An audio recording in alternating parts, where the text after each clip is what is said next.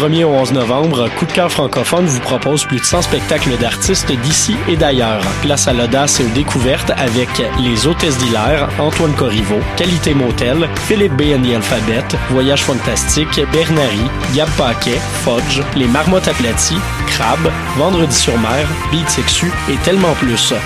Pour tout savoir, consultez coupdecoeur.ca, coup de cœur francophone, une invitation de SiriusXM.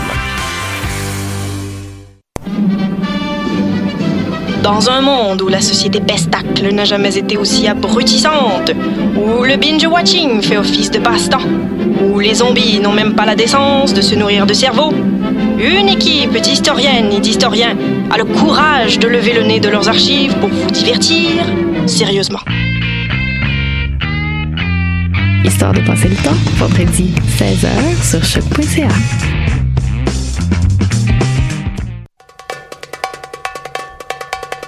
Du 26 octobre au 11 novembre, le Festival du monde arabe de Montréal présente ses moments majeurs. La nouvelle création Koudoud Flamenco, un grand hommage à la diva Warda, le Gnawa revisité par Trio Nomadsland, un flashback musical inspiré de la mémoire musicale de Beyrouth, des chants berbères antiques par Sheikh Sidi Bémol, en plus de 60 concerts, spectacles gratuits, débats, conférences et films. Informations et billetterie festivalarabe.com.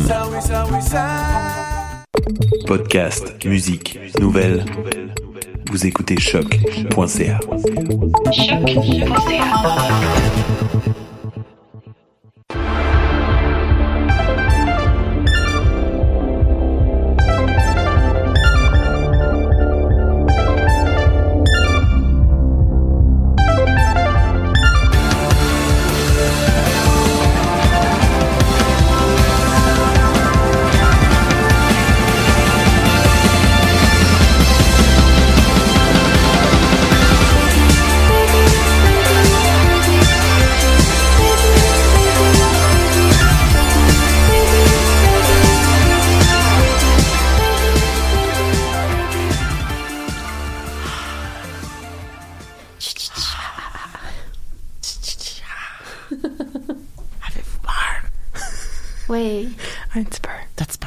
Ouais, un petit peu.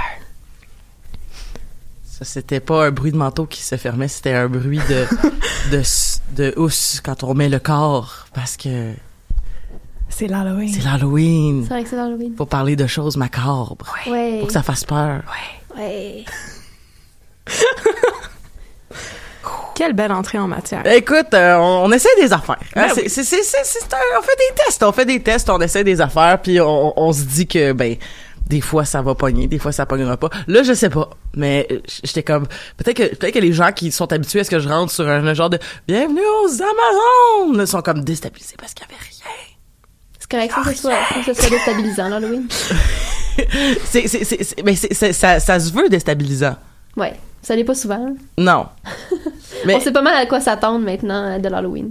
Oh, oh, oh, c'est est-ce que tu veux dire que maintenant que t'es adulte, tu sais à peu près de quoi ça a l'air, puis enfant, Ouais. mais si t'es enfant, tu seras encore impressionné, ou tu veux dire qu'aujourd'hui, en 2018, en général, les gens, Ben, je pense que si- quand t'es, si t'es encore dans l'innocence de l'enfance, c'est, c'est plus. Ben, en fait, tout ce que tu sais, c'est que tu vas avoir des bonbons, là, ce qui est déjà cool. Mais il y a toujours des surprises. l- les bonbons sont quand même une super plus-value, là, on va, on va se l'accorder, là. En C'est tant juste, qu'adulte, il y a moins. il y a- cette magie-là est moins là. là. Ouais, mais je mange des bonbons à longueur d'année. là. Ouais, ben c'est ça, moi aussi, c'est pour ça. Non, c'est ça. C'est Mais pas. euh, ça- j'achète ça des bonbons quand je veux. Voilà. Hey, veux-tu savoir à quel point je suis rendue aujourd'hui, en 2018, euh, comme plus dans l'esprit de l'Halloween? Je, je- je- ben pas, c'est pas j'a- j'adore l'Halloween, ok? Mais cette année, c'est vraiment bizarre, ok, parce que comme j'ai vraiment eu aucun, aucun, aucune pulsion vers les costumes parce que j'ai pas eu le temps puis l'énergie puis tout ça. Fait que je ne, puis j'ai, en fait, je j'ai, j'ai choqué de me déguiser un matin parce que j'avais pas le courage de me de me trouver un déguisement. Puis euh, je me suis dit bon, je vais sûrement être de- de- euh, décevoir mes, mes comparses. Oh, Mais non, vous, vous n'êtes pas déguisés non je plus. suis complètement stone sur les Advil Rumicinus, fait que c'est pas ma meilleure journée. Ah, toi aussi t'es mal. En plus, on est toutes malades. Ouais. Yay! Fait que non seulement ça va être une émission, Halloween, tout le monde! ça- en plus ça va être une émission où, où on va parler de choses d'épouvante et on va tout être sur le seuil de la mort. Ouais. Fait que C'est thématique. Fait que Marjorie, qu'on entendait ta, ta belle voix, Oui, donc euh, pour euh, belle pour te reconnaître, et aussi Catherine euh, qui est ici, euh, qui qui qu'on a aussi entendu ta belle voix. Bonjour. Bonjour. J'ai- j'ai- J'aime bien ce ton. Merci. Ben voilà, regarde, à vous, c'est génial. Euh, et Catherine, qui qui euh, qui s'y connaît en épouvante, Marjorie aussi. Moi, euh, je, je, me considérais comme une amatrice, mais pas spécialiste. Mais on vous a vu entre autres pour parler de true crime puis de, de choses comme ça. fait que sais, je veux dire, Eh c'est oui. comme on dirait juste une suite logique Ouais, de présence à l'émission. Vous êtes comme dans une dans Ouais, une cohérence euh, totale. Je sais. Puis ce que je veux, les choses dont je veux parler aujourd'hui, c'est comme en, en ligne, en continuité directe avec ce que j'ai, ce dont j'ai parlé pendant le truc de true crime, puis aussi quand j'ai parlé des registres de l'horreur. Fait que c'est comme, on dirait que je fais juste raconter la même affaire tout le temps. C'est ça. Mais, et, et de- C'est tout. Mais, mais, mais, mais, euh, je suis très contente que tu sois avec nous pour qu'on continue cette euh, grande, euh, ce grand marathon, ce grand marathon-là, dis-je. Donc, euh, où on continue de parler d'Halloween, d'horreur, de, de, de, de, d'épouvante et tout ça. Euh, je- là, je- j'essaie de, j'ai l'air- j'ai l'air de chercher mes mots, mais parce que je suis en train de réfléchir au timing où on va aussi appeler Rachel, notre collègue Rachel, vrai. qui, euh, qui, euh, non seulement est à l'école pour fêter l'Halloween, ben, j'imagine aussi pour enseigner, là, mais tu sais, entre autres pour fêter l'Halloween avec ses élèves, et aussi, euh, dont, euh, accessoirement, c'est son anniversaire. Hey! Donc, on va essayer de la rejoindre bientôt. Euh, Marjorie, pendant ce temps-là, euh, que je cherche le numéro de Rachel, je sais que Oui.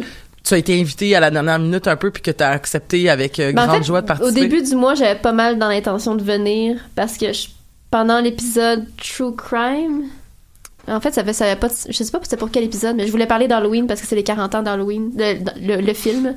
Ça fait pas juste 40 ans que l'Halloween existe. mais, mais 40 ans du film Halloween euh, qui a été aussi... euh, la question a été euh, abordée à plusieurs podcasts, euh, plusieurs émissions de radio, dont des podcasts de choc. Là. On Ouais. en a beaucoup parlé, à, à- entre autres, à Box Office. Oui. Je sais pas si t'écoutes Box Oui. Office. Ouais, moi aussi, j'aime bien ça. Est-ce que tu connais ça, Catherine, Box Office? Non.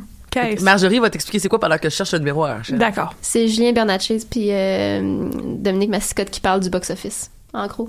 C'est un format, c'est une demi-heure, il me semble. Puis c'est vraiment très dans la technicalité de quel film a fait beaucoup d'argent et peut-être pourquoi. Et c'est vraiment comme le box-office, finalement. C'est, je pense que c'est un sujet. Tu te rends pas compte à quel point c'est fascinant jusqu'à ce que tu écoutes un podcast avec Julien Bernatchez qui en parle. Puis c'est comme sa passion numéro un dans la vie. Là. Il peut prédire à peu près combien d'argent va faire tel film durant son week-end d'ouverture. Wow. Ouais. Et moi, je connais rien à ça, j'ai aucune idée, mais je, on finit par euh, se cultiver un peu là, en écoutant ce- en écoutant Box Office, mais à toutes les semaines. Euh, mais ouais, c'est c'est vraiment le fun.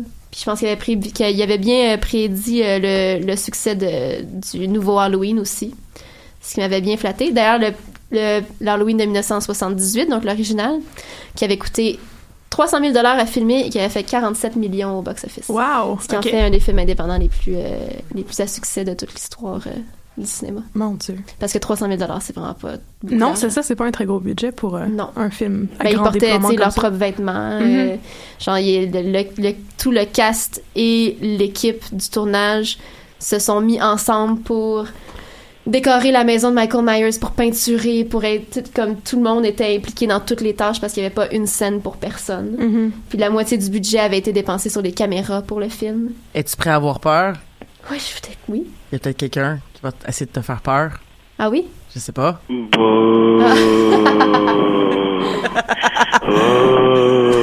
Ah, c'est vraiment effrayant.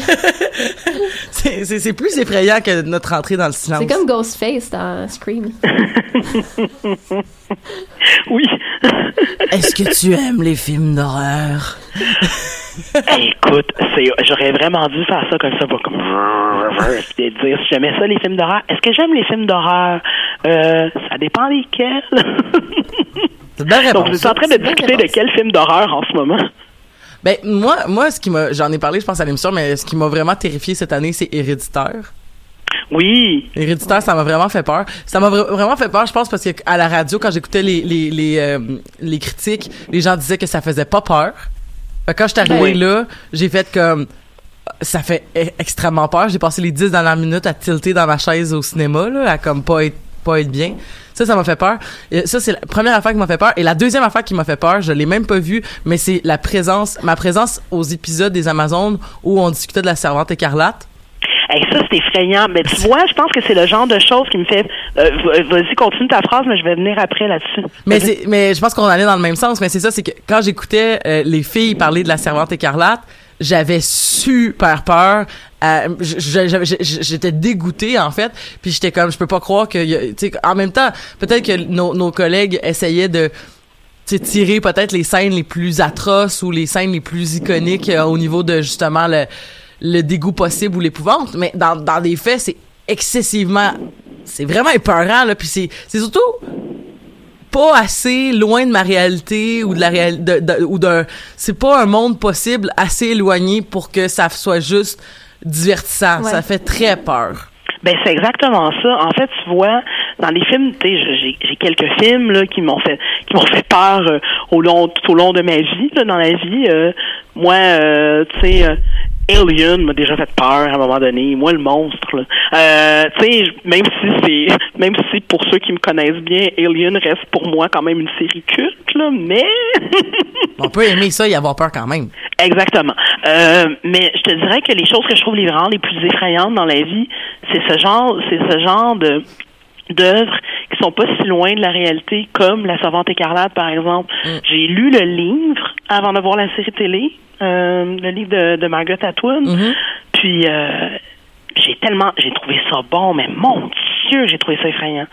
Mais justement, le, le fait de se dire, ok, là, ça peut, le, surtout, surtout, mais je te dirais surtout depuis peut-être les cinq dernières années, de faire, ok, la situation des femmes est aussi dramatique que ça pourrait vraiment arriver. c'est, c'est, je, je, ouais, un peu, exactement qu'est-ce que tu disais là, le, le fait que, puis on dirait que plus ça va, pire c'est, comme bien des affaires, où est-ce que tu fais plus, plus, comment dire, plus le monde avance, plus tu te dis, ok, c'est, c'est possible.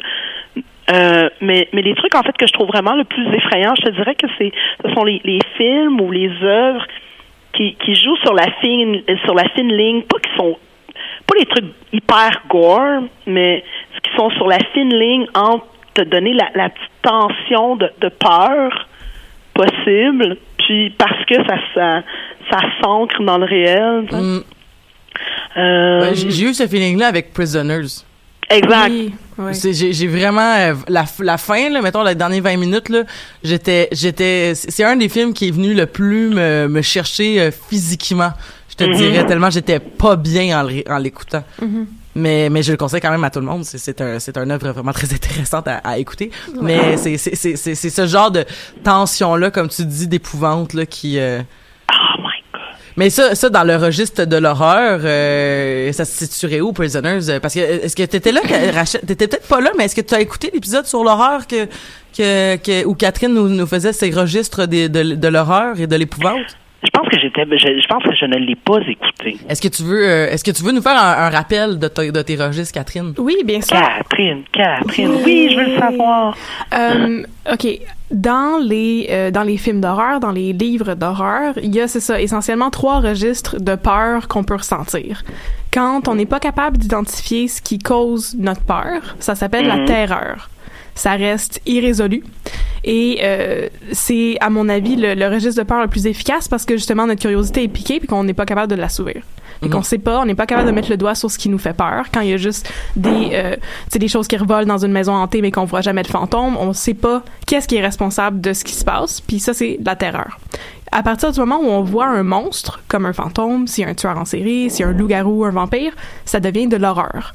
Parce que là, notre peur est ciblée sur une personne ou un objet. Si on se débarrasse de cette personne ou de cet objet-là, en théorie, notre peur pourrait s'arrêter.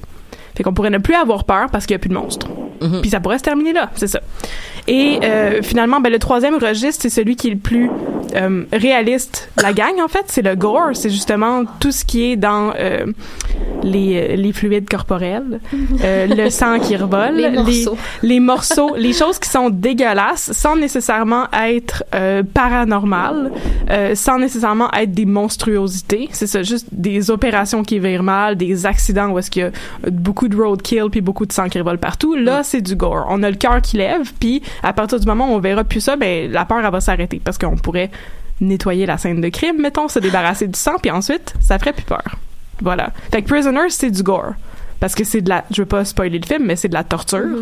Euh, moi, j'ai trouvé ça quasiment insupportable comme film. J'ai, je suis, je sortie de la salle de cinéma Ah, parce ben que oui. j'étais pas capable des scènes de torture. C'est, j'ai jamais vu un film avec des scènes comme ça. C'est comme, c'est ça. Je trouvais que ça repoussait des limites qu'il fallait pas repousser.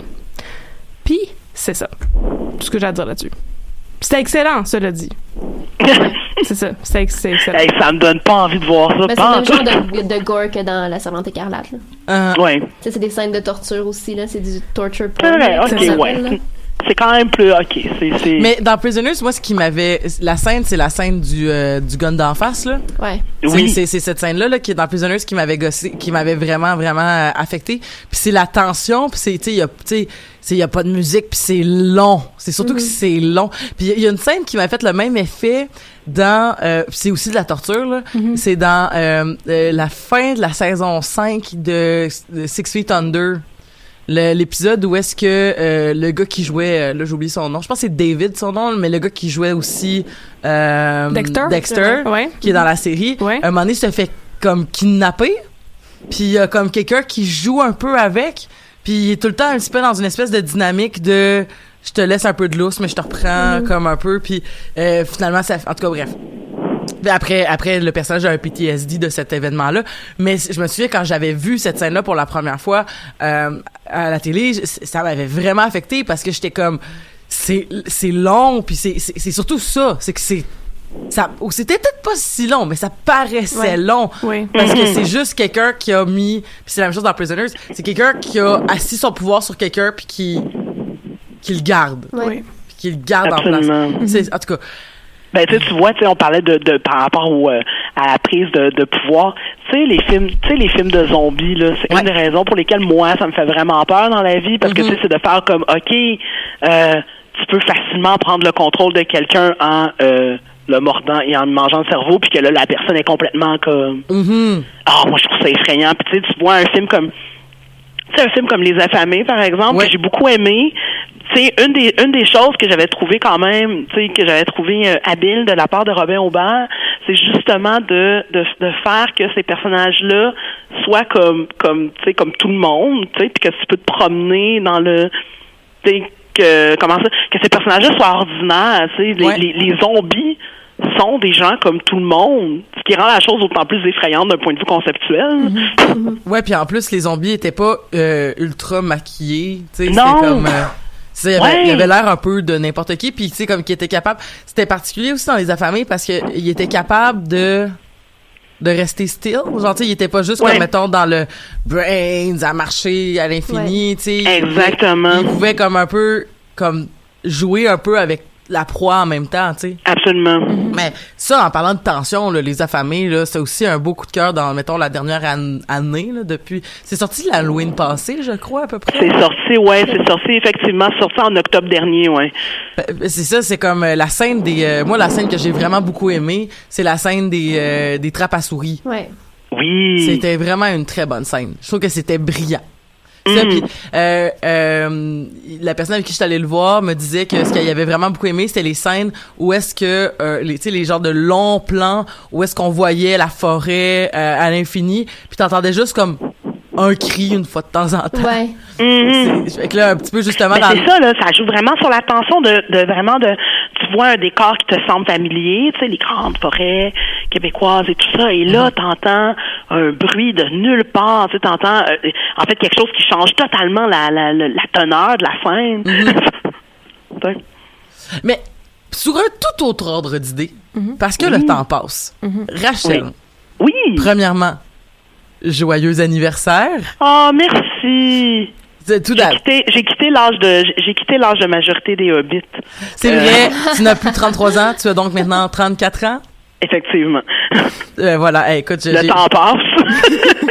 détective suis-je? Ben oui. des belles déductions. Parce que Ben oui, oui. parce que euh, si, euh, Marjorie, je sais pas quel âge que tu as, J'ai 28. ben dans tout dans 5 ans, Ouais, si je on- sais très bien. c'est bon. Je- J'y pense constamment. Puis Catherine aussi, éventuellement, si, si nous sommes encore dans notre dans nos vies à ce moment-là, euh, je te ferai savoir que, que tu seras majeur chez les Hobbits Incroyable. lorsque tu arriveras à cet âge vénérable. Génial. Euh, Exactement. euh, et puis sinon, euh, es-tu déguisé, euh, toi qui es à l'école en ce moment? Oui, je suis déguisée. Je, je, c'est- vraiment en poche parce que là, tu sais, j'ai l'impression d'être comme à choc puis qu'il y a une caméra. Puis je suis comme, ben voyez, je suis déguisée en telle affaire. Mais non, je suis à l'école, donc vous le voyez pas. Mais je suis déguisée en Stormtrooper. En fait, en fait, je suis déguisée en Finn. Yay! Spécifiquement. Donc, t'as fait du, du gender crossing. Absolument.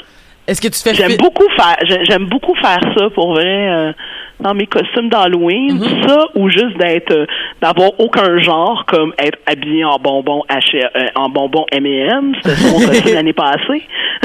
T'étais lequel? Euh, le jaune. Le jaune! Hey! C'est drôle, je trouve ça, je trouve ça irrévérencieux, le jaune. Oui. Je- je- ouais, non, mais parce qu'on s'est- on est habitué au, au, au vert ou au rouge. Le jaune, je trouve ça, je trouve ça, je trouve ça euh, osé. Oui, c'est un Oui. choix osé. Non, ben Ouais. écoute. C'était-tu Fait que c'est ça, c'était mon costume de l'année dernière. C'est-tu le jaune avec des peanuts? jaune. Hein? Allô? c'était- c'était-tu le jaune peanut ou le jaune juste chocolat? Ben, le jaune. Quelle question difficile quand même. Ah, excusez. Non, non, non, non, mais c'est fait comme quelle question difficile? Je j'étais habillé en jaune peanut, on va dire ça de même. Ok. Donc, il était bien. pas rond, mais plus, euh, plus euh, genre euh, conique, un peu. Exact. Euh, ok. Ouais. Je fais, les, je fais les mouvements. Toi aussi, tu me vois pas, mais je fais les mouvements pendant ce temps-là où j'essaie d'imiter comme de quoi aurait l'air le costume jaune. Donc, tu- Écoute, je t'enverrai une, je t'enverrai une photo, là. Ah, ben c'est super ça. Ben, de l'année dernière, là, mais pas de cette année. Personne me prend en photo. puis, puis, puis comment, euh, comment euh, les élèves, euh, est-ce que tes Ah, élèves ont, re- ont reconnu Finn? Euh, certains, oui. Euh, ma collègue a dit, oh mon Dieu, mon fils aurait capoté de voir ton costume. J'ai fait, J'ai du kid cred. Euh, mais c'est ben c'est comme euh, parenthèse avant de puis un petit lien. J'étais allée voir une exposition sur les Lego à Ottawa. Puis j'ai acheté un t-shirt d'un d'un bonhomme fait en Lego, tu sais. puis, puis les élèves m'ont pointé en faisant "Oh mon dieu, c'est le bonhomme fait en Lego" et je me suis dit que j'avais vraiment du kid cred Oh. extraordinaire. Je suis rendu, je suis quand même cool aux yeux de mes élèves, mais euh, mais oui, tout ça pour dire et là le lien s'en vient. Il y avait quelques élèves déguisés en Lego cette année, OK. Ben, ben, j'ai, j'ai, quelques-uns. j'ai vu ça. Stéphane Ouais. Plante, euh, Stéphane Plante, son fils, c'est déguisé en Lego. Là, Oui, ça, là, mais- ça a l'air, euh, Stéphane Plante étant un journaliste euh, du sac de chips et de disques durs à, à- à- je sais pas si vous, euh, vous le connaissez autour de la table, là, mais son fils, euh, s'est déguisé en Lego. C'est, c'est, Ton en fils ça est déguisé en c'est Lego. un costume de Lego? Ouais, c'est ça. C'est Ben, un lui, costume préfet ou c'est... Ben, je sais pas. Non, non, non, non. Dans le cas de son fils, il l'a fait par lui-même, là, en carton, avec Oh les, puis les boutons, dans le fond, les, ben, les boutons, les, les prises, là, sur lesquelles tu peux euh, des- empiler des Legos. des verres bière. verres de plastique rouge. Ouais. Parce que c'était était déguisé en Lego rouge. Ce qui est quand même très cool. Mais dans le Ouais. cas de mes élèves, il y en a un, y dans le cas des élèves de l'école, pas des miens, là, mais dans le cas des élèves de l'école, il y en avait un que c'était un costume préfet, puis il y en avait un que c'était un costume, lui aussi, fait à la main. Mais Mm. c'est un Lego jaune. C'est le jaune peanut ou le jaune chocolat? Ah, mon Dieu. Ah, chocolat dans son cas. Ah, ok, c'est sûr. Je suis Euh, tellement heureuse que les Lego, ce soit encore quelque chose en 2018. ouais, mais ça, ça va jamais être pas quelque chose. Je pense Ben oui, mais il y a eu les films, là. Il y a eu le, Ah ouais. Lego Movie, là, tu sais. Je pensais dire, pas, quand j'avais 7 ans, que 20 ans plus tard, il y aurait encore... Non, C'est- c'est ça, c'est comme, mais il, s'adapte à une nouvelle euh, génération, là. Ouais. C'est ça Ben. le génie de cette compagnie-là. C'est pas comme ben, Playmobil. c'est clair. Ah, Playmobil. Playmobil, les autres, c'est... Ben, c'est right. clair, tu sais, de la même façon, mais de la même façon que, tu sais, quand Pokémon, quand, quand le phénomène Pokémon a, ben, il re, pas, s'est mis à renaître, mais en tout cas que c'est redevenu populaire, moi, je trouvais ça très drôle, parce que, tu sais, on s'entend que les élèves, eux, se déguisent en Pokémon, puis, tu sais, je, suis suffisamment vieille. Oh mon dieu, j'ai l'impression d'avoir 90 ans en disant ça. là. Mais quand, les, quand le, le- le gros de la popularité des, des Pokémon, il y a 20 ans, j'étais adolescente déjà. Donc, il y a- pas... euh, il y avait pas le côté euh, d'enfant de, de me dire hey moi j'ai vu ça aller Euh, j'étais déjà trop vieille pour que ce soit vraiment populaire par mes amis et tout ça là, à part bon donc je trouve ça très drôle de revoir une, une nouvelle génération avoir bien du fun à se déguiser en Pokémon ça c'était l'année dernière c'était plus populaire je te Ouais, dirais Pokémon Go. Ouais, c'est ça. exact Hey, j- en parlant de Pokémon, j'ai une anecdote. Hier, euh, j'étais chez mon amie Chantal et euh, elle, euh, elle disait que sa sœur avait écrit que son, son enfant allait se déguiser en Pikachu. Fait que là, là, elle a dit malade, un Pikachu qui vomit, c'est vraiment très cool. Puis elle fait ah non, c'est un petit pot, et c'est juste Pikachu, là, désolé. Fait que là, c'était vraiment rendu Se triste. Oh, mais Pikachu. C'était merveilleux. Mais oui, un Euh, Pikachu. Ça aurait été une super bonne idée, voyons. Il y a juste comme une tache de vomi Oui, c'est genre sur le devant de son costume. Mm. ça. couler sur le Pika- bord de la bouche. Ah. Oh, wow. Ouais.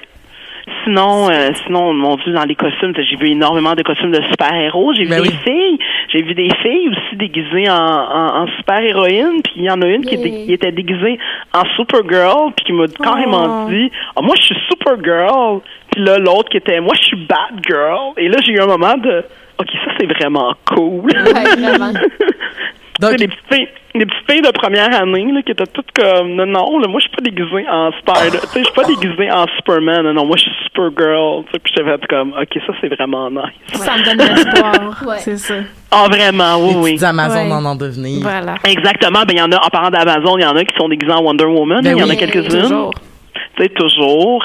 Euh, sinon vraiment un bon beau costume. Ben tellement, tu sais, puis je veux dire, ils ont la petite jupette là, mais c'est des enfants, fait que la jupette est au genou. non mais. Ouais. hein. Euh, sinon, ben tu sais, évidemment, là, il y a les classiques, euh, il y a les, y a, il y a les classiques de l'Halloween là. Beaucoup de sorcières et de et de vampires et tout ça, mais tu sais dans les costumes plus euh, dans les dans les originaux que j'ai vus, euh, j'ai vu un j'ai vu un petit en Black Panther. Ça aussi j'ai eu un moment de oh oh oh, oh. j'ai eu un moment d'attendrissement euh, fou. Euh, de voir le petit déguisé en Black Panther, ça m'a ça m'a ça m'a ça m'a touché. Euh, Sinon, ben c'est ça. Là, donc, dans les costumes de super-héros, Black Panther, Iron Man, Spider-Man, beaucoup de Spider-Man. Ah ben c'est tout le temps, c'est tout le temps un bon costume Spider-Man. Mais Tellement. ça, mais, mais semble que même comme ça fait, mais ça ça fait 25 ans que le costume de Spider-Man est populaire. Oui. Oui, oui, oui. Oui. Mais tu sais, je te dirais que, tu sais, là, il y a deux ans, il y a, il y a deux ans, euh, Harley Quinn était hyper populaire. Tu sais, il y avait genre, pour vrai, là, il y en avait vraiment beaucoup qui étaient déguisés en Harley Quinn. Puis je te dirais que euh, cette, cette année, c'est tombé euh, dans la désuétude totale. là. Il y a personne déguisé en Harley Quinn. Je suis un petit peu déçu. Ça va revenir. Ça vient par vague. Ouais. Ouais, je pense que c'est ça. Mais tu sais, il y a des costumes qui sont constants, genre Batman. Ouais. Il y a toujours des gens déguisés en Batman, tu comprends? Spider-Man, t'as raison, c'est la même, c'est le même principe. Il y a toujours des gens déguisés en Spider-Man. Quand j'étais Mais- quand j'étais jeune, c'était très populaire à ce qu'il y ait des gens qui se déguisaient en maman puis papa de la petite vie. Oui, ah, ça, C'est- fini. C'est fini ça. Ça c'est ça derrière nous. Mais c'était vraiment commun. Mais ça à chaque année, il y avait un couple, un duo de, de peu importe euh, genre là, mais il y avait un duo qui faisait papa maman dans la petite vie. Oui, mais, oui. mais là c'est fini. Oui. Ah, j'ai deux, j'ai deux de mes collègues, qui sont deux collègues du même niveau, qui sont déguisés en Charlie, de Oui Charlie, Oui. en disant, les deux, là, en disant, ben là, il faut qu'il y ait plus qu'un Charlie pour que ce soit Oui Charlie. Puis j'ai tellement trouvé ça drôle. C'est très have a bonne point, ouais. C'est comme ça que ça marche, c'est vrai. Non, non, mais je trouve ça malade. là. Moi, j'ai vraiment, honnêtement, quand suis allée voir les collègues en question, c'est collègues de maternelle, en fait, fait que je suis allée dans la classe de maternelle pour saluer mes, mes les, les, les, amis de maternelle, puis elle m'a dit, Ah, tu sais, l'autre est déguisé de la même façon. Puis là, j'ai fait, pour vrai? Elle m'a dit, ben oui. Ça aurait été que- hot que tous les élèves de maternelle s'habillent aussi en Charlie. Puis que là ils font un tableau vivant de de de, de Wish Charlie.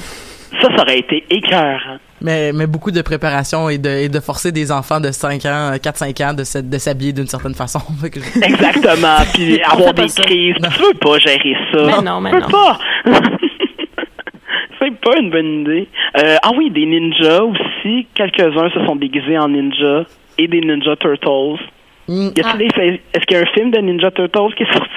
Non, ben, ça fait trois ans. Ça fait un les petit films, Ben, les, films de Michael Bay, là. Ouais. c'est- Ouais, Ouais, ça. ça. Ça fait un petit Ça bout, me semble. ouais, ça fait un petit bout. Ben c'est ça, d'où mon. C'est pas sorti cette année, c'est sorti il y a quelques années, mais Ninja Turtle est revenu. Puis j'ai. Ça aussi, ça m'a surprise un peu quand même. Mais euh, dans le dans le Geekness, beaucoup, beaucoup de costumes de super-héros. L'année dernière, j'avais vu un costume, j'avais vu quelqu'un déguisé en, en Bart Simpson. Mm. Puis j'étais ah, peut-être j'en verrai un autre, mais non. Pas de Bart. Mm. J'étais très déçu. Sinon, euh, ouais, non, c'est ça. Dans mes collègues, euh, c'est assez. euh, dans mes collègues, c'est assez. euh, excuse-moi, c'est assez dans, dans, dans l'ordinaire. J'exagère, là, mais c'est. c'est pas. Il y a pas de costume vraiment marquant, là, du genre, euh, je sais pas. Tu sais, j'avais une de mes profs, j'avais une de mes profs quand j'étais au secondaire, donc il y a une. Hein? Euh, puis euh, cette prof-là était déguisée. À, à chaque année, elle avait un costume vraiment spectaculaire. C'est une de mes profs de français au secondaire. Elle était déguisée en citrouille une année, puis en sapin de Noël, mais sapin de Noël avec les lumières. Oh, wow! Oh, wow. Il y avait du budget dans son malade. costume quand même. À quoi? Il y avait du budget dans son costume. Oh, oui, là. Et de Oh, l'ingénierie. oui. Eh oui, c'est ça. Hmm. Non, non, non, tu sais, c'est ça, quand elle était déguisée en citrouille, mais tu sais, elle avait mis sa citrouille, mais la- le sapin de Noël, c'est spectaculaire, là, parce qu'il y avait de la lumière. Donc là, ça scintillait de loin. Je m'en souviens encore. Et c'était en 2001. Donc, c'est juste comme, wow, sérieusement, là. Moi, en Quel- 2001, j'étais déguisé en Harry Potter. Oui, C'est un bon déguisement. Ouais, 2001, C'est pas mal, euh, pour se déguiser en Harry Potter. Ouais, c'est Mm. ça. ouais, c'est ça, c'était pas mal euh, l'année. hein. Parce qu'en fait, moi, toute mon enfance, je me suis déguisée en princesse. Mhm. Comme toute, une année après l'autre, c'était tout le temps une princesse. Puis je crois que c'est en 2000, en 2000 ou en 2001, et une de ces deux années-là. Euh, je sais plus si c'est Vampire ou Harry Potter qui est arrivé en premier, mais euh, là, il y a eu un switch. Là, c'était fini les princesses. Puis après, quand j'ai eu 18 ans, j'ai recommencé à m'habiller en princesse. J'ai fait Ariel, j'ai fait Aurore, j'ai fait la... un- un- le celui que je suis le plus fier, c'est Blanche-Neige. C'était, j'aimais vraiment beaucoup mon costume, puis c'était la première fois aussi que je faisais un costume qui était rapiécé de pièces de friperie. Fait que mon costume, qui était, en tout cas, je vous montrerai une photo là, j'étais vraiment vraiment fière du résultat. Puis il m'avait coûté un, un grand total de genre 8 dollars. J'étais, j'étais vraiment vraiment contente. Euh, C'est les meilleurs costumes, ça. ben voilà, puis tu sais j'avais la bonne coupe de cheveux, je m'étais j'avais comme tu sais je m'étais fait la boucle rouge en coupant un vieux parapluie déchiré là, c'était vraiment là comme du gros rapiessage pour que au final ça fasse comme c'est tout du recyclé puis ça fit. Aujourd'hui, je ne rentre plus dans ce costume parce que j'ai pris genre euh, 70 livres depuis ce temps-là, mais euh, c'était euh, fait que je l'ai encore à la maison mais je rentre plus dedans. Euh, ben c'est ça, c'était c'était vraiment un, un, un gros trip de, de de retourner aux princesses. Et là cette année, j'étais Buffy. Donc Ben oui. C'est très Évidemment. Buffy. Mhm. Et euh, vous, euh, vous cette année, vous étiez déguisé euh, dans, dans ce week-end, puisque nous sommes des adultes qui ne font plus l'Halloween le jour de l'Halloween, ça a bien l'air. Sauf euh, Rachel qui peut garder son cœur d'enfant entouré d'enfants. Toujours. Moi, je voulais, euh, je voulais cette année, mais je pense que ça va aller à l'année prochaine finalement. Je voulais me déguiser en Princess Caroline de BoJack Horseman. Oh. Mais finalement, je me suis acheté comme une robe à 80$ pièces sur internet que je peux comme juste porter à l'Halloween parce que c'est un paquet de mugshots de tueurs en série. Je peux comme pas, je peux comme pas la porter. Je, ah, je peux la jamais la porter. C'est juste acceptable Oh. à l'Halloween. Fait que je l'ai portée pour l'Halloween. Fait que j'avais pas vraiment de costume, c'était ma robe. Mais euh, ça, il y a beaucoup de réactions. Beaucoup de réactions. Ben, des réactions... Ben, je me suis rendu compte qu'il y a- y, y pas tant de monde qui connaissent les tueurs en série. T'sais, ils reconnaissaient, mettons, qui est même pas un tueur en série, mais ils reconnaissaient Charles Manson, puis c'est tout. Ben, à cause de Moi, sa j'étais programmée comme, non, non, je peux Ouais, tous les nommer. assez, euh, Ouais. comme Mais la y- plupart des gens sont y comme... avait-tu un rappel, savoir c'est ça. drôle. Je pense que je pourrais en nommer une coupe, moi aussi. Y avait-tu un Ben, rappel des faces ou c'était comme... euh, Il y avait un rappel, mais y, a, y a- mais pas tant que ça. Il y, avait, y a beaucoup, il y a peut-être une vingtaine de tueurs en série différents sur ma robe. Wow. Ouais. Mais ça, c'est comme ça. Je me suis rendu compte que finalement, c'était, c'est assez, c'est plus niche que je Je pensais. sais même pas si je peux nommer 20 tueurs en série. Ben, Genre... c'est ça. Moi, je me suis rendu compte Jack qu'il y en a un que je sais pas. Mais c'est pas vraiment, en tout cas... Genre, ils ont pas Ouais, ça... puis c'était pas de photo, là. Non, c'est ça. Jack l'Éventreur, Jeffrey Dahmer... Le plus vieux sur ma robe, je pense, c'est H.H. Holmes. Fait que ça va pas, ça va pas plus tôt que 1890. C'est qui, c'est qui ça, H.H. Holmes? C'était euh, un monsieur qui avait un hôtel puis qui a tué. Ah, l'hôtel où est-ce qu'il y avait... Ah, ça, ça fait peur. C'est H.H. Holmes. Mais, mais vu que c'est comme un old timey monsieur là, tu sais, avec la moustache puis le chapeau melon là. Fait que ça pourrait Est-ce être que- n'importe quel Est-ce monsieur. que tu connais l'histoire de l'hôtel, Rachel? Rachel? Allô? Est-ce que tu connais l'histoire de l'hôtel? Non! C'était genre un hôtel où est-ce que le gars, il avait créé un hôtel de la mort. Fait que, tu sais, comme, il avait, avait comme fait bâtir son hôtel par comme plusieurs, genre, architectes différents, puis comme plusieurs euh, travailleurs euh, différents pour pas que personne comprenne un peu la logique de son hôtel. Mais là, il y avait un hôtel où est-ce que il y avait des trappes dans le plancher, des portes qui se barraient derrière elle, euh, venaient Oh, de l'intérieur, euh, des portes qui menaient à des murs. Euh, fait que les gens comme étaient pris, finissaient par devenir comme prisonniers de ce labyrinthe-là, puis se faisaient tuer, puis il a tué genre vraiment beaucoup de monde. Il y a- je pense qu'il y a juste 11 meurtres confirmés, mais ça pourrait être jusqu'à 200 personnes. Mon Dieu, quel concept intéressant. Ben, quel concept, quel concept effrayant, surtout. Mais c'est comme. ouais, Pourquoi c'est pas, hein, tant qu'à y être, tant qu'à être. Tu sais, genre série vraiment trop organisé. Ouais. C'est pas des crimes de passion, là. C'est genre, Non, non, c'est moi, je vais, je, vais, je vais faire ça comme du monde. Ah ouais, c'était c'est c'est ça. Donc je ben il y a- puis ça, Ça m'étonne qu'il n'y a pas encore eu de film de sur ça. Non, il y a eu c'est un paquet de documentaires, mais, mais tu sais, dans euh, American Horror Story, je pense que c'est la saison 3. Non, euh, voyons. la saison sur l'hôtel, c'est Ouais, la saison C'est- 5. Ah, c'est saison 5. Plus tard, Le- ouais. L'ordre, je l'ai je l'ai perdu, mais comme c'était c'est inspiré. Il y a plein d'affaires inspirées de plein de tueurs en série, là. Mhm. Mhm. Mais euh, ouais, c'est ça le clin d'œil récent que je vois, là. Sinon, non, il n'y a pas encore eu de film. euh. Parce Ben, qu'il y a des, y a des trucs qui sont. Oui, mais c'est ça. En même temps, quand ils font des, des films de tueurs en série, euh, veux, Ben, ils veux font pas, il y a des trucs qui. Ouais, il y a des trucs qui se vendent plus que d'autres, c'est ça. Mm. Là, c'est le prochain, c'est Ted Bundy, joué par Oui, Zac Efron. C'est vrai. Ben voyons donc. Non, non, mais la c'est ça, photo. ce Non, non, non, concept-là. non. Oui, mais la sais. photo. C'est qui comme- Ted Bundy? Ok. Ah. Ted Bundy, c'est euh, un, un, un tueur en série beaucoup trop euh, charmant. En fait, c'est drôle parce qu'avant qu'il devienne tueur en série, il travaillait sur un, un suicide hotline. Fait qu'il aidait des gens à pas se tuer. Puis après ça, il s'est mis à tuer plein de femmes. Et Euh, comme- ouais, ouais, non, mais c'est fou parce qu'il y a comme vraiment une dualité dans ce gars-là qui est vraiment intéressante. Fait j'ai hâte de voir comment ça va être dans le film. Mais euh, c'est fin, fin 70, début 80, là, le gros de ces meurtres. Là. Mais c'est ça, pendant des années avant, c'est comme, il aidait des gens qui étaient en dépression, puis euh, tu sais, il y avait comme un background de psychologie, puis tout ça, là. Puis après ça, il s'est mis... C'est ça, il y avait puis- la réputation d'être extrêmement beau et extrêmement Ouais. charmant. Fait que Ouais. les, les gens, quand ils, son appartement se faisait fouiller par la police, justement, les voisins étaient comme, ben non, voyons donc, ça se peut pas. Ted, il est tellement cute, il est tellement fin, voyons donc. C'est ça. Puis avait... Mais Le- do- donc un bon choix de prendre Zac, Zac Efron qui, a- qui a Oui. une belle gueule, qui, Ouais. qui a du Puis la charisme. photo, c'est comme. Au C'est début, j'étais genre, c'est vraiment une drôle d'idée de casting. Je sais pas comment ça va fonctionner. Mais tu vois les photos side by side, puis comme il l'a. Fait que j'ai hâte de voir. J'espère que ça va être bon, mais. Puis Zac Efron, c'est un bon acteur de toute façon. Il fait- il fait très bien la job, C'est ça, ce n'est pas, ce n'est pas qu'une belle gueule. euh, Non, c'est ça. Ben exactement. non. Mais euh, ben, je, je dis ça, ça fait tellement longtemps que j'ai pas vu un film avec Zac Efron dedans. Non, mais je veux dire, il fait, il fait, il fait très bien la job, là. Mais ouais, ça va être un rôle de composition intéressant, Mm. je crois. Euh, sinon, euh, il y avait Catherine qui voulait nous faire des suggestions euh, littéraires et je crois de films aussi euh, au niveau de l'épouvante et de l'horreur. Et, et dans l'ordre que tu voudras, euh, peut-être que Catherine pourrait aussi nous parler de son œuvre antholo- anthologique de nouvelles littéraires, Monstres et fantômes, qui est sortie la semaine dernière. Oui! Donc, dans l'ordre que tu veux nous parler de tout ça, je, je, je veux te laisser un peu de place avant que... Avant merci, c'est gentil. J'étais en train de googler la photo de Zac Efron en Ted Bundy, c'était vraiment beau. Euh, ben oui, c'est ça. Fait que je vais faire un peu de, de publicité gratuite. Moi, j'ai euh, écrit une nouvelle qui est dans un collectif d'horreur. Ça s'appelle Monstres et fantômes et c'est euh, disponible depuis la semaine passée. Euh, c'est ça, c'est un collectif. C'est 15 nouvelles d'horreur écrites par 15 femmes. Fait que c'est, euh, on essayait d'avoir une approche différente parce qu'habituellement c'est des hommes qui écrivent de l'horreur. Fait que nous, dans notre collectif, on voulait faire autre chose puis amener ça ailleurs avec notre sensibilité féminine. Euh, c'est 15 histoires vraiment très différentes euh, qui parlent de plein de sujets. Il y a des trucs sur des sectes, il y a des trucs sur des fantômes, des trucs sur des euh, des, des meurtres, sur des kidnappings. On aborde l'horreur de plein d'angles différents et c'est ça, c'est disponible un petit peu partout dans toutes vos bonnes librairies de quartier. Ça s'appelle Monstres et fantômes.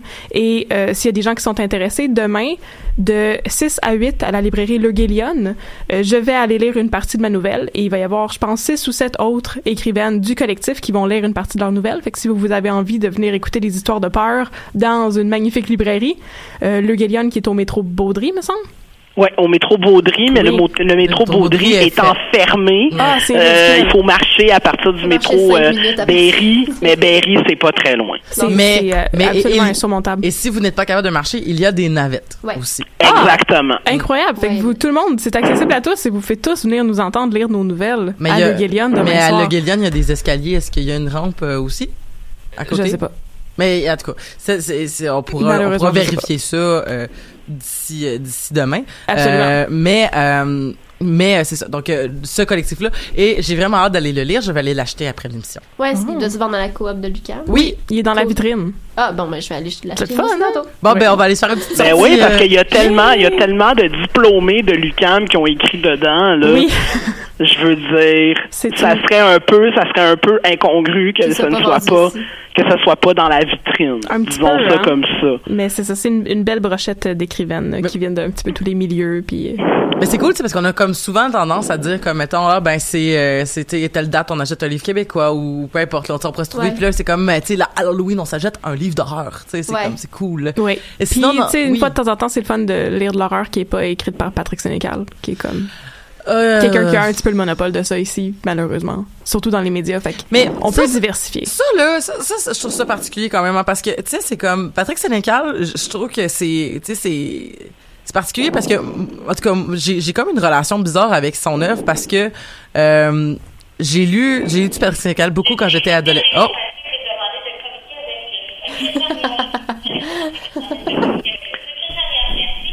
Est-ce que, est-ce que la personne va communiquer? Nous le saurons peut-être jamais.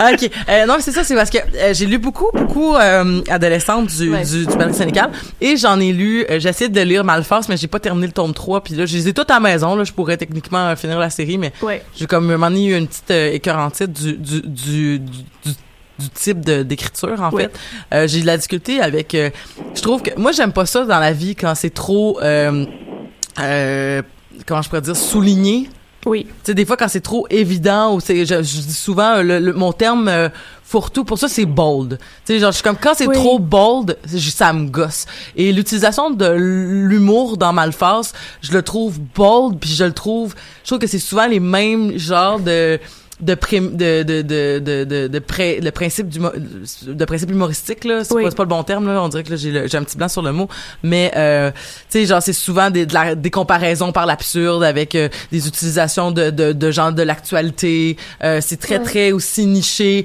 euh, contre un certain type de de de, de de personnes, tu sais, parce que c'est ça niaise beaucoup euh, TVA, ça niaise beaucoup euh, les les les euh, les, les personnes qui euh, qui tripent sur les radios de Québec, tu sais, il y a comme une espèce de ton où est-ce que c'est comme méprisant, c'est méprisant envers un certain type de personnes, puis c'est souvent les mêmes genres de blagues. Ouais. Euh, Il y a aussi beaucoup de jokes misogynes que je trouve, tu sais, c'est comme c'est comme une fille qui est comme ça, puis tu sais, c'est pas, je sais que c'est parce que le roman se veut, je crois, d'être dans la peau d'un anti-héros, un personnage qui est pas agréable, Ouais. mais en tout cas, bref, euh, je trouve que c'est c'est c'est pas c'est pas médiocre, mais c'est pas non plus, je trouve. euh, c'est pas fin, c'est pas fin, mettons, Mais- disons ça. Je trouve que c'est ça. Patrick Sénécal a eu des très bons romans. Euh, le seul problème, c'est que c'est ça, il y a à peu près toute la couverture médiatique pour les littératures de genre au Québec. Mhm. Comme, C'est ça. Puis ça, c'est un petit peu problématique dans le sens où euh, ce qu'il fait, c'est de l'horreur, mais l'horreur, c'est pas uniquement ça. Puis il y a beaucoup d'autres manières d'explorer des thématiques horrifiantes. Mhm. Et Mhm. euh, il y a pas beaucoup de visibilité pour les écrivains qui essaient de le faire. C'est un peu dommage, fait que c'est ça. Nous autres, Monstres et fantômes, on essaie de faire ça autrement. Autrement. Ça ressemble pas du tout à du Patrick Sénécal. Puis tu vois, comme Patrick Sénécal, moi, mon problème aussi que j'ai avec Patrick Sénécal, c'est que le premier livre que j'ai lu de Patrick Sénécal, c'est Sur le seuil, Ouais, moi aussi. et j'ai Oui. trouvé ça vraiment très bon. Mhm. C'est comme si par la suite, tout ce que je lisais, je le comparais à sur le seuil, j'étais comme c'était pas aussi bon que sur le seuil. Puis là, j'ai comme jamais décroché de cette espèce de Puis peut-être que je le relirais aujourd'hui puis j'aurais pas du tout la même opinion, mais quand je l'ai lu à genre 14 ans, il y a plusieurs années, euh, j'étais vraiment flabbergassée, j'avais vraiment beaucoup aimé le rythme de ce livre-là, j'avais beaucoup aimé le rythme de comment l'horreur s'installe justement, le, le fantastique finit par arriver très tard. Euh, je trouvais qu'il y avait quelque chose de, en tout cas j'ai- j'aimais comment c'était fait j'aimais les images que ça m'amenait puis euh, euh, c'est ça à un moment donné je me suis juste comme après j'ai lu toutes les autres puis j'étais comme c'est pas aussi fin justement Non, mais je, ouais, je comprends très bien. J'a- J'avais beaucoup aimé sur le seuil, beaucoup. Euh, mais je comprends ce que tu veux dire par rapport au, euh, au côté.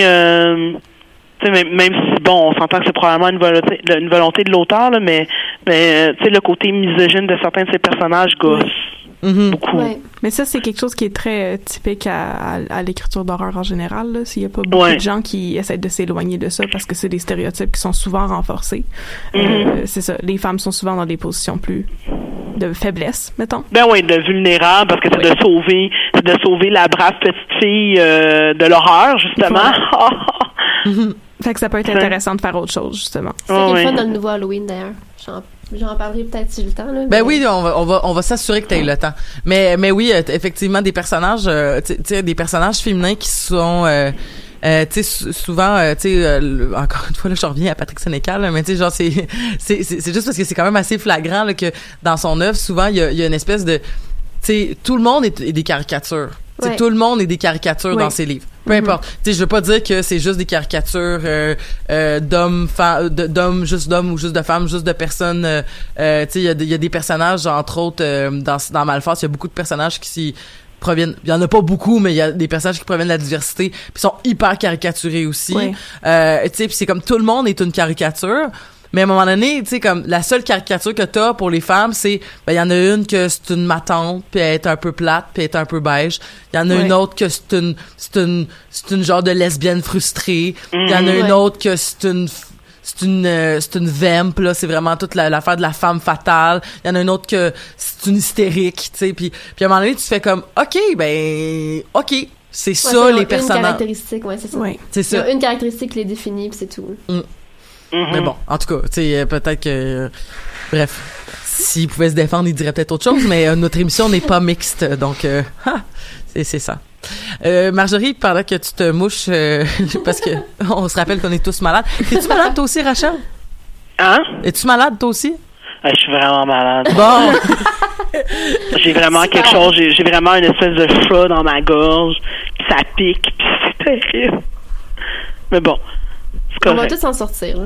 On va s'en sortir. bon on, se le souhaite. À moins que ce soit le début de- d'une infection euh, qui va mener à à un apocalypse. là. À moins que ce soit le début ça se peut, du ça. fléau.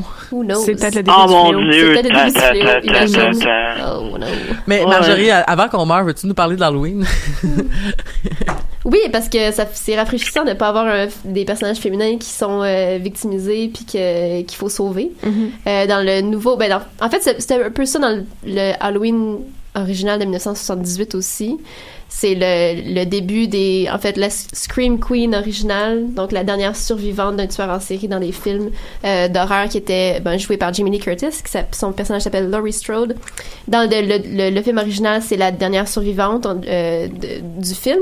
Et puis dans le nouveau, en fait, ce qui est intéressant, c'est que c'est le même personnage. En fait, ils ont comme ignoré le reste de la franchise. Donc, tous les films qui ont été faits entre 1978 et aujourd'hui avec Michael Myers comme personnage central, ils ont ignoré toute cette mythologie-là. Fait qu'ils font comme une suite directe de l'histoire de 1978. Parce que, parce que Jimmy Lee Curtis mourait au début du 2, je pense. ou quelque Non, chose non, comme la- ça. non, Jimmy Lee Curtis a joué dans quatre des films de la franchise, il me semble.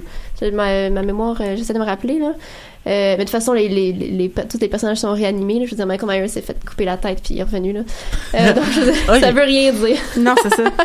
Mais euh, ce qui est le fun, c'est que là, on la voit vraiment, sais, jour pour jour, 40 ans plus tard. Mhm. Et une des choses qu'elle mentionne en entrevue, en fait, c'est que là, on a une actrice de plus de 55 ans qui est un personnage principal dans un, un film, un- une, sortie majeure, finalement, dans le, le genre de l'horreur, en plus. Mhm. Une femme, de, de- une actrice de 55 ans et plus qui est pas Meryl Streep et qu'on voit comme personnage fort. Euh, mais hyper complexe, parce que dans le fond, 40 ans plus tard, elle, elle a on voit qu'elle a subi 40 ans de PTSD, puis de gros traumas, puis de deuil. Elle s'est pas remis du tout de ce qui s'est passé en 1978, la, la nuit où Michael Myers a tué euh, tous ses amis, finalement. Et puis, elle est rendue un personnage super paranoïaque. On voit que ça a ruiné sa relation avec sa fille, avec les membres de sa famille.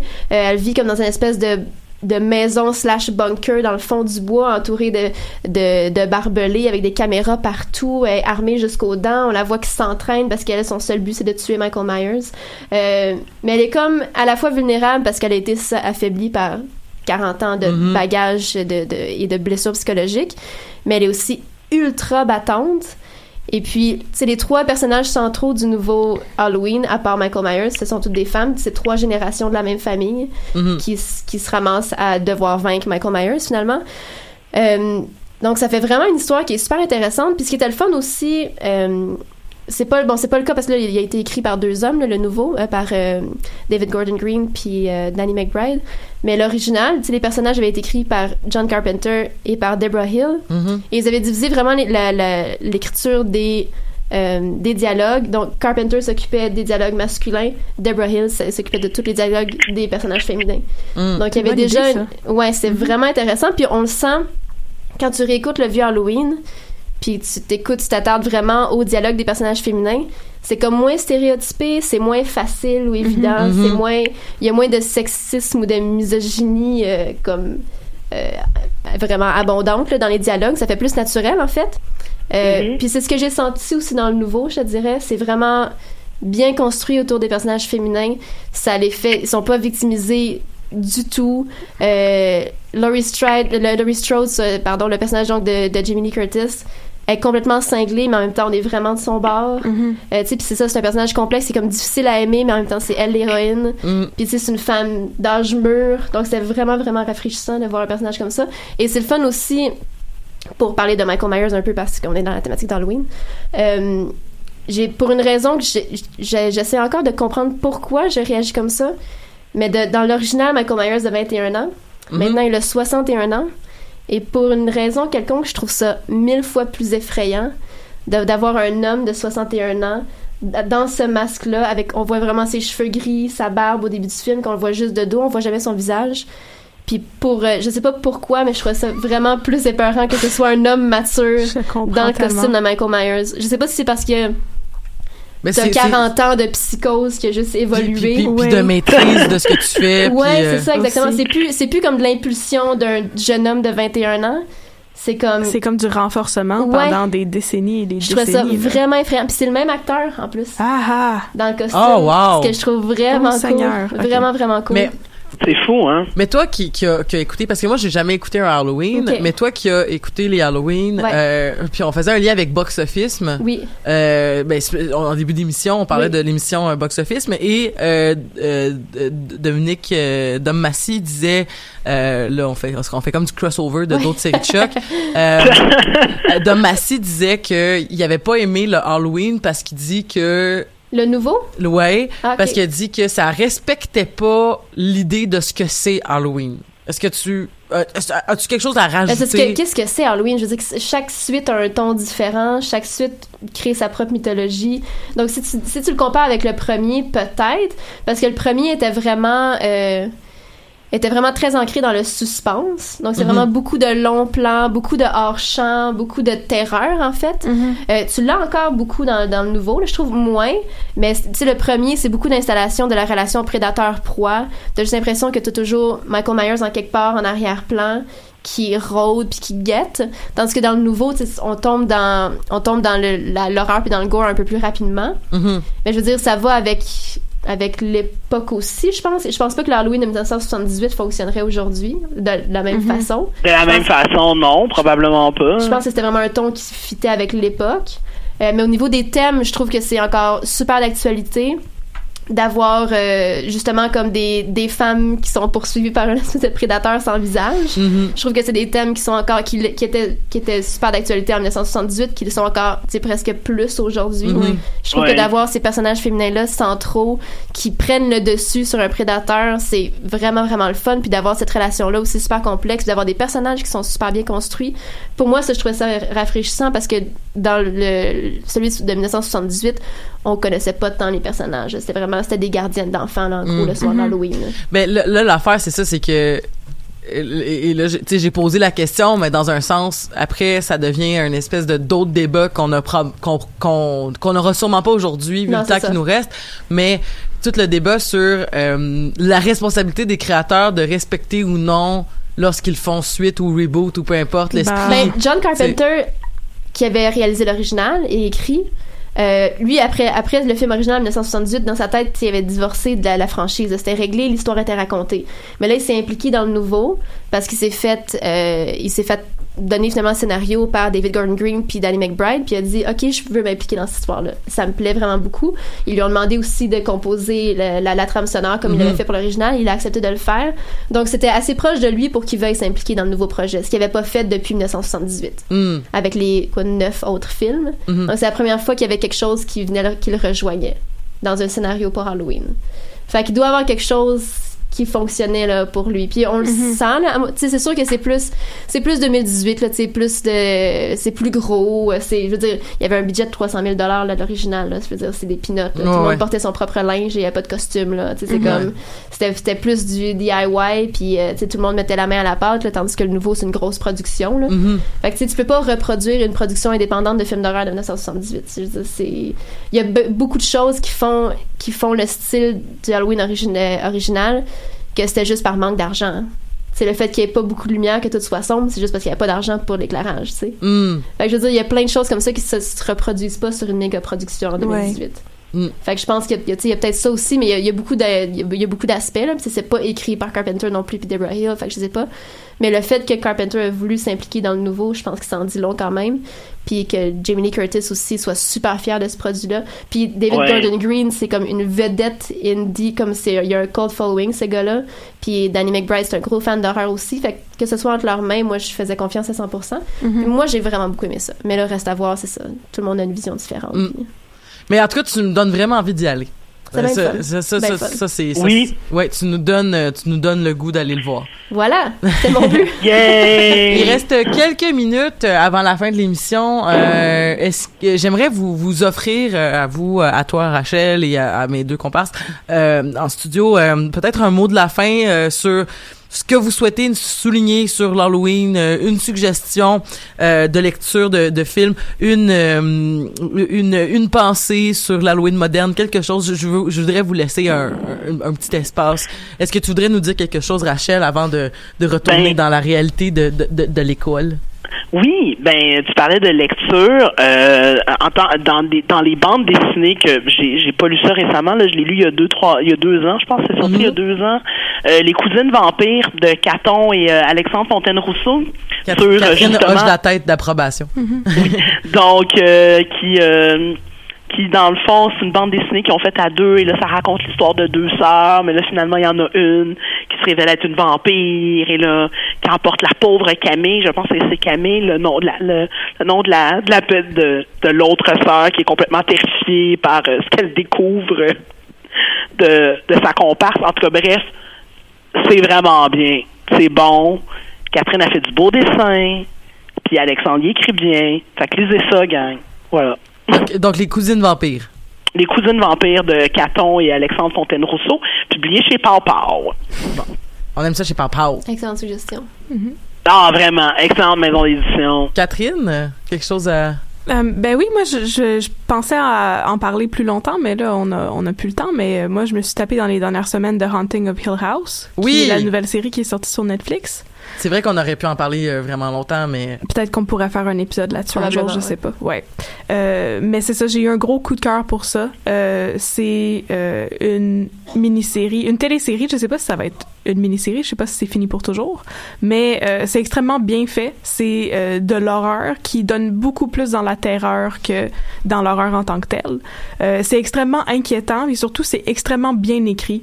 Euh, souvent un problème que j'ai avec les films d'horreur, c'est que les personnages sont très superficiellement développés. Et ouais, qui sont. euh, je trouve qu'il y a beaucoup de films d'horreur où les personnages ne sont pas assez intéressants et complexes à mon goût. Mhm. Euh, The Haunting of Hill House, c'est c'est le contraire. Ils mettent énormément de temps et énormément d'efforts pour construire des personnages qui sont euh, cohérents et avec lesquels on peut sympathiser.